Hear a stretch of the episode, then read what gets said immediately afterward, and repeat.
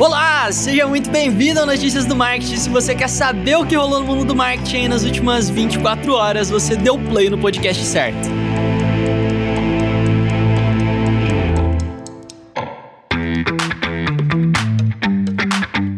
Ahá! E quem diria a gente vai chegando aqui ao episódio de número 4 do Notícias do Marketing. E galera, tá dando um trabalho do cão aí, vocês não fazem ideia de como é trabalhoso produzir um podcast diário. Eu... e olha que eu ainda tô mais sossegado. O Estevão que tem editado aí é o que mais tem sofrido no negócio. Mas aos pouquinhos a gente tá ajeitando as coisas, os feedbacks de vocês têm sido muito legais. A gente quer ver se a partir da semana que vem a gente já consegue soltar os episódios todo dia nas primeiras horas da manhã ali. Então a gente tá separando um, umas outras ideias que vocês deram que estão bem bacanas mesmo.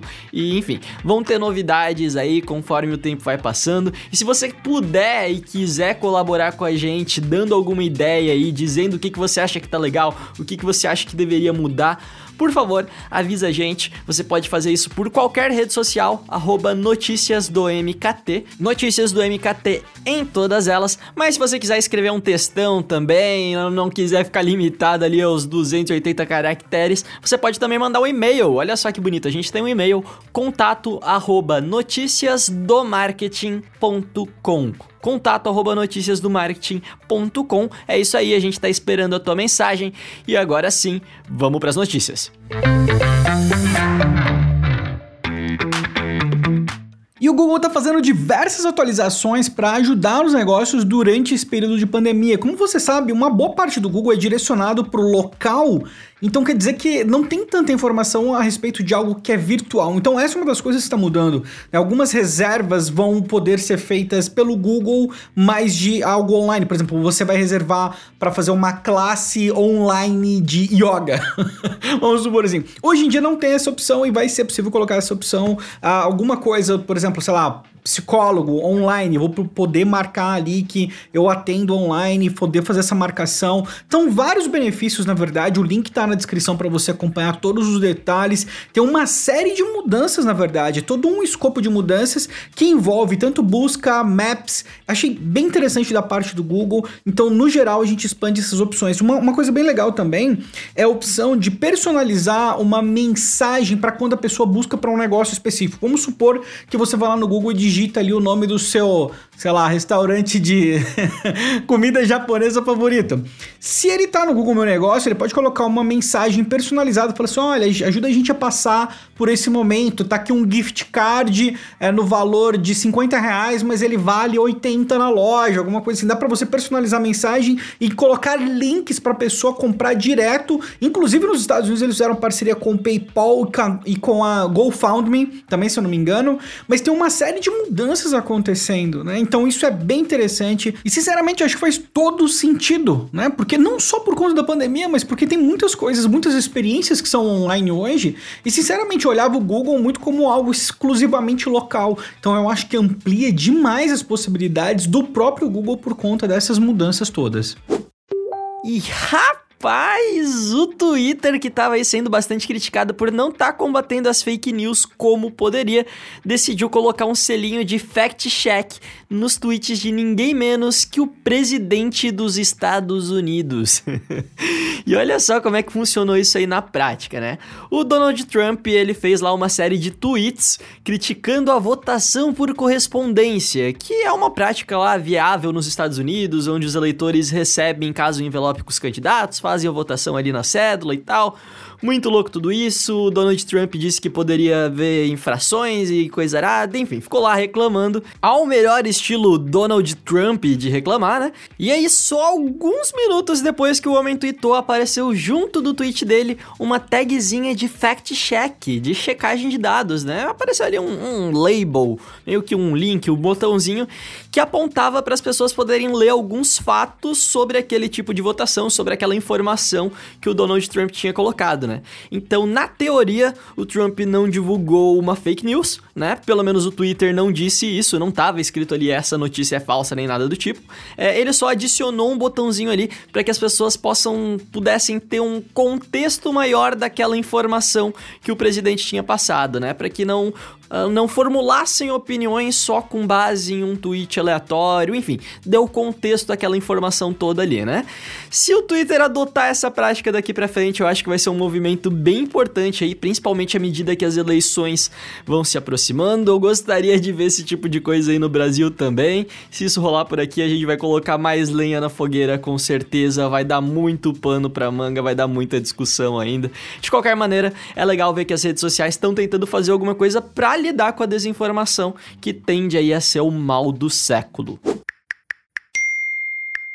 E Vini, eu acho que nunca foi tão importante, que nem você falou, as redes sociais terem uma responsabilidade maior na questão da distribuição do conteúdo. Foi uma virada de chave muito grande para o Facebook depois do escândalo da, com Cambridge Analytica, né? E a gente vê isso chegando em outras redes, mas o Trump não deixou barato essa brincadeira, cara. Ele virou e falou o seguinte: falou, vamos mandar fechar. Na verdade, ele foi um pouco mais brando. Ele falou: vamos regular fortemente ou mandar fechar as redes sociais. Basicamente, ele está colocando as redes sociais com viés ideológico, assim, general, generalizando mesmo, né? Eu, eu, eu acho que esse tipo de generalização não faz sentido nenhum, mas eu, não, eu vou privar de emitir minha opinião a respeito dessa notícia, porque eu poderia falar sobre horas sobre esse assunto, eu acho que o Vini também. Mas enfim, a verdade é que é, a gente está diante de um cenário hoje que se os governos começam a oferecer uma frente de regulação muito rigorosa para redes sociais, a gente pode ter uma mudança total e completa no mercado.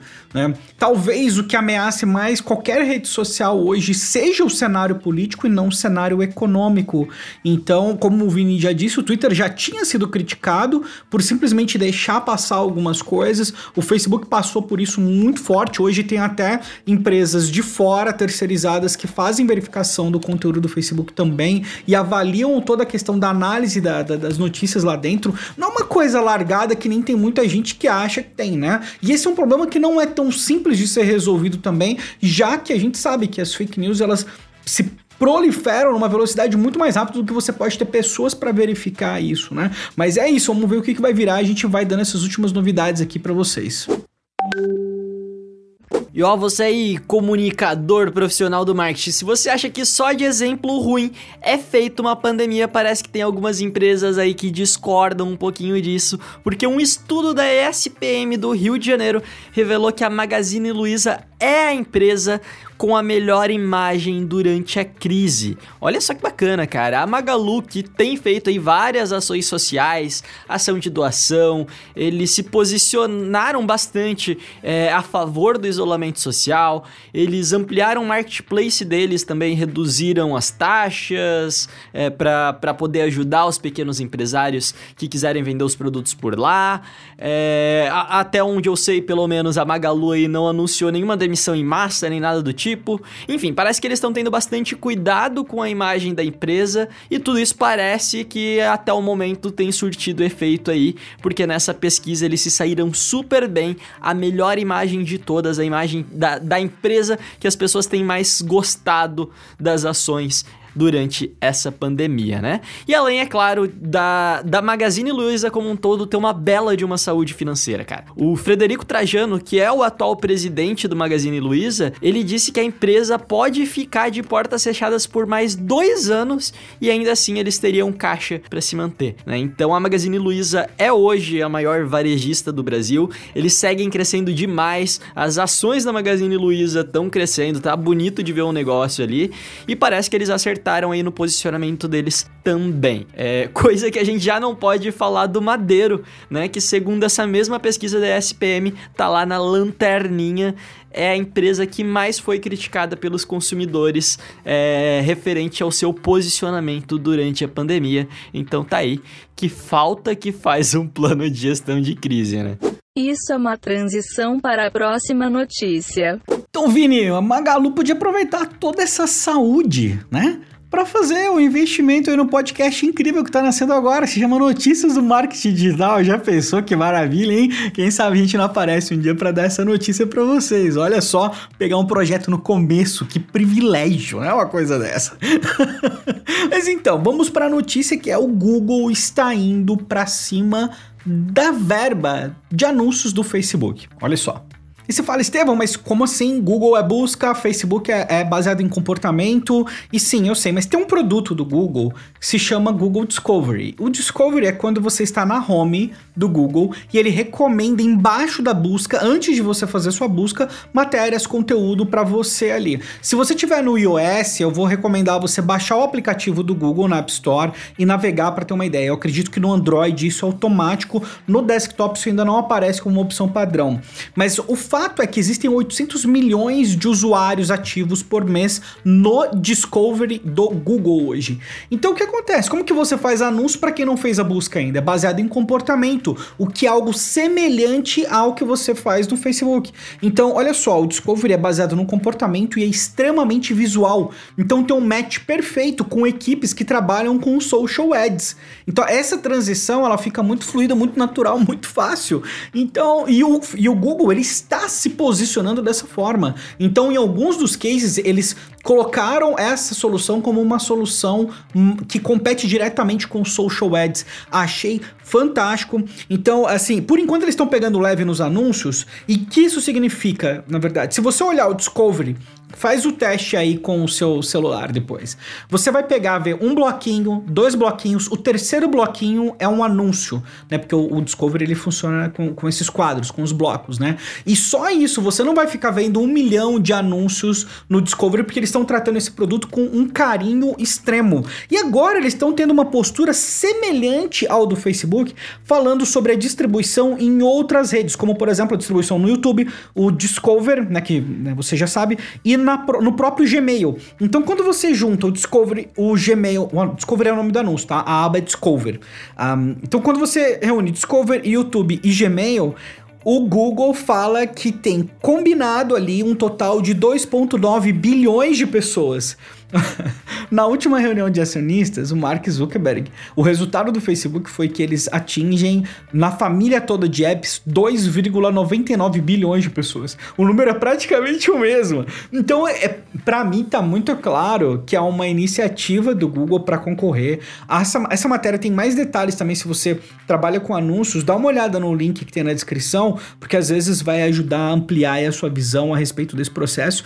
E se você trabalha com uh, Google Ads, pô, a hora de testar o Discovery chegou, né? Eu não tenho certeza absoluta se está disponível no Brasil, porque eu não vi, mas na matéria tá escrito que está disponível já de forma global, então deve estar disponível. Os formatos são dois, uma, uma imagem, né, única, ou formato de carrossel, que facilita muito você trazer os seus anúncios de outras redes pro Discovery agora também. Olha que sucesso, hein? E olha só, vamos falar de dinheiro, vamos falar de hacking, vamos falar de um brasileiro que ganhou uma indenização de 16 mil reais do WhatsApp porque o zap dele foi hackeado. É isso mesmo que você tá ouvindo. Uma vítima aí que não teve o nome divulgado, né? Ela foi ludibriada por um ataque de phishing. Né? O ataque de phishing é quando o hacker ele pega os teus dados através de uma página fake ou de engenharia social, enfim, não há uma invasão bruta, não é um hacker que chegou lá e editou um monte de código, né? É um hacker que ele te enganou para conseguir os seus dados. E foi isso que rolou, né? Foi, foi aquele tradicional golpe da OLX, onde você coloca alguma coisa para vender ali no OLX com o teu número de telefone lá, alguém te liga, finge ser um representante da OLX e pede para que você confirme um código de segurança ali que foi enviado pro teu aparelho, né? É, você muito ingenuamente acredita naquilo, passa o código pelo telefone, mas na verdade aquilo dali não tem nada a ver com o OLX, é só um código de dupla verificação para a pessoa poder acessar o teu WhatsApp. E aí nessa brincadeira aí o cara conseguiu clonar o celular da vítima e conversar com os contatos dela. Eu já tive um amigo que caiu nesse golpe, realmente é bem complicado, cara, é muito convincente, é muito difícil das pessoas não caírem, né? Só se você não tiver dinheiro mesmo e daí você não vai ajudar a pessoa que tá ali do outro lado da linha, mas é, é realmente um negócio bem complicado de lidar, né? E nesse caso específico aí, o hacker ele conseguiu enrolar dois contatos da vítima, inventou uma historinha, pediu dinheiro ali pros contatos dela, enfim, conseguiu tirar 10 mil reais só nisso, cara. E aí uma juíza brasileira aí, Oriane Pisque, ela condenou o Facebook nessa história. Segundo a juíza, mesmo depois que a vítima percebeu que havia sido hackeada e avisou o Facebook, ainda assim o Facebook demorou aí três dias para devolver a conta de WhatsApp da vítima. E aí o hacker utilizou desse meio tempo aí essa demora para poder extorquir é, todos os contatos ali e fazer esse roubo, né? Então, ao todo, a vítima ganhou 16 mil reais de indenização, sendo 10 mil referente ao valor que havia sido roubado, que foi ressarcido pelo próprio WhatsApp, e mais 6 por danos morais, né? E é óbvio, quando a gente para pra pensar assim, 16 mil reais não é absolutamente nada pro Facebook, não vai fazer uma cócega ali, não vai fazer as ações do Facebook cair nem nada, mas se todo mundo que sofrer golpe no WhatsApp começar a ganhar ganhar indenização, sei não, hein? O negócio vai começar a ficar feio aí pro lado do Facebook. Na dúvida, eu vou aproveitar e mandar esse link aqui lá para aquele meu amigo que sofreu o golpe, né? Porque vai que. Olha, Vini, se organizar, se organizar direitinho, dá pra todo mundo ganhar uma graninha, hein? Olha só a oportunidade. Não, brincando, espero que nenhum de vocês nunca caia em nenhum tipo de golpe. Fiquem de olho, é, confiram tudo múltiplas vezes. E hoje em dia a gente precisa tomar mais cuidado do que nunca, né? Mas é isso, finalizamos mais um episódio aí com as últimas novidades do marketing digital. Não esquece de recomendar este podcast. Sabe esse grupinho de marketing digital? Aquele grupo no Facebook, aquele grupo no WhatsApp vai lá, recomenda para outros profissionais de marketing digital ou para quem tem interesse em marketing digital. O Vini falou para compartilhar no grupo da família, eu topo. Eu topo também compartilhar esse negócio no grupo da família. Vamos lá, segue também nas nossas redes, arroba notícias do MKT. Vai ser um prazer receber teu feedback e conversar contigo por lá também. Um grande abraço e até amanhã.